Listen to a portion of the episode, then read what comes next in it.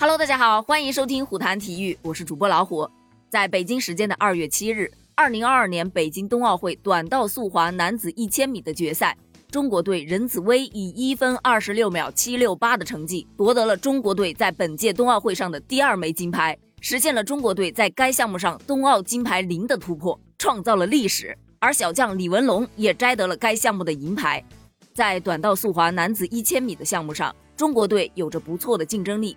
武大靖、任子威、李文龙在此前的预赛中都顺利晋级了，但是该项目也有很多的威胁。匈牙利的刘少林在2021年世锦赛上拿到了该项目冠军，加拿大的戴恩在世界杯排名榜上位居榜首，韩国的黄大宪是该项目世界纪录的保持者，他们都是中国短道速滑队在该项目上的有力竞争者。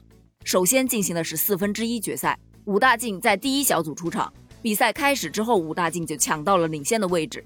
在比赛滑行了两圈之后，他被极乐挤了一下，没有滑行路线，一下子跌到了最后一位。在最后几圈，意大利和韩国的队员发生了碰撞，两个人都摔出了赛道。跟在最后的武大靖险些被波及，最终第三个通过终点。裁判反复观看了录像之后，判罚挤了武大靖的极乐犯规，最终取消了他的成绩。武大靖已排在第二，晋级了半决赛。任子威在第三小组的第一道发枪之后，任子威就稳稳地处于领先位置。后面的选手一直在寻找超越的机会，直到进入最后一个弯道时，澳大利亚的科里想要超越，带倒了任子威，结果任子威是第四个通过终点。裁判在回看录像判罚了两个犯规之后，任子威成功晋级了半决赛。李文龙是在第四小组与韩国队的黄大宪同组。比赛开始之后，黄大宪就处于领先位置，李文龙是一直跟在队伍后面寻找机会。在即将进入到最后一个弯道时，李文龙被撞出了赛道。裁判回看录像，判定第二个过线的队员犯规，还给了一张黄牌警告。李文龙就排在了第二，顺利晋级。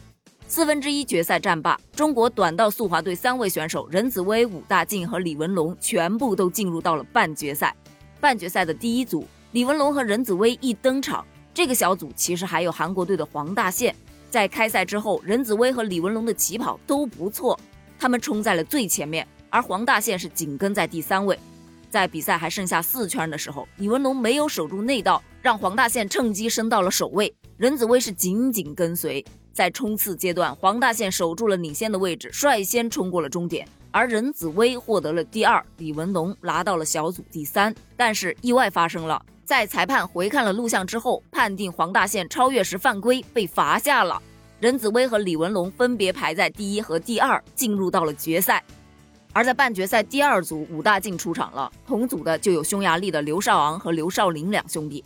开赛之后，武大靖就紧紧地跟在后面，刘少林和刘少昂很快就占据了前二的位置。随着比赛的进行，武大靖耐心地寻找着机会，先是升到了第四位，随后在最后一圈，韩国的李俊瑞在超越时和刘少昂发生了接触，刘少昂摔倒了。刘少林一直保持领先，排在首位，冲过了终点。韩国的李孝俊是排在第二位过线的，武大靖排在第三，冲过终点。同样很戏剧的是，裁判在观看了录像之后判罚了李孝俊，武大靖也直接升至了第二，进入了 A 组的决赛。被撞倒的刘少昂同样也被判进了 A 组的决赛。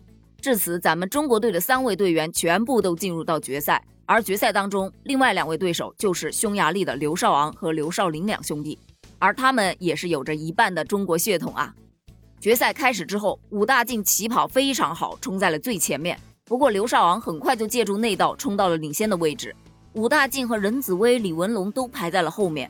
在比赛还剩下六圈的时候，武大靖成功超越，升到了首位。但非常可惜的是，在比赛还剩下四圈的时候，因为现场冰面破损，裁判明哨召回了选手们。你说就在这紧张的时刻，居然要重来一次！我真的心都快要跳出来了，没办法，比赛重新开始。刘少林一马当先，抢到第一。任子威很快就提速冲到了首位。之后的比赛当中，武大靖是抓住机会升到了第二，但是在还剩下四圈的时候，刘少林实现了超越。任子威和李文龙是紧跟其后，在最后一圈，任子威圈速冲刺，但是刘少林还是率先冲过了终点。任子威和李文龙就排在了第二位和第三位，但是。这一切还没有结束，裁判迟迟都没有给出成绩。就在全场等得特别心焦的时候，裁判判罚了刘少林犯规，并且给他了一张黄牌，他被罚下了。任子威夺得了冠军，李文龙拿到了银牌。从整场比赛的过程来看，短道速滑真的是没有稳稳的冠军，意外实在是太多了。你就说今天的短道速滑比赛，几乎是每一组都有状况。张雨婷、武大靖、任子威、李文龙，中国短道速滑队全员都被干扰到了，而场边的裁判组也是特别的繁忙。但是最终他们还是顶住了压力，拿到了这枚金牌。恭喜中国短道速滑队，恭喜任子威，恭喜李文龙。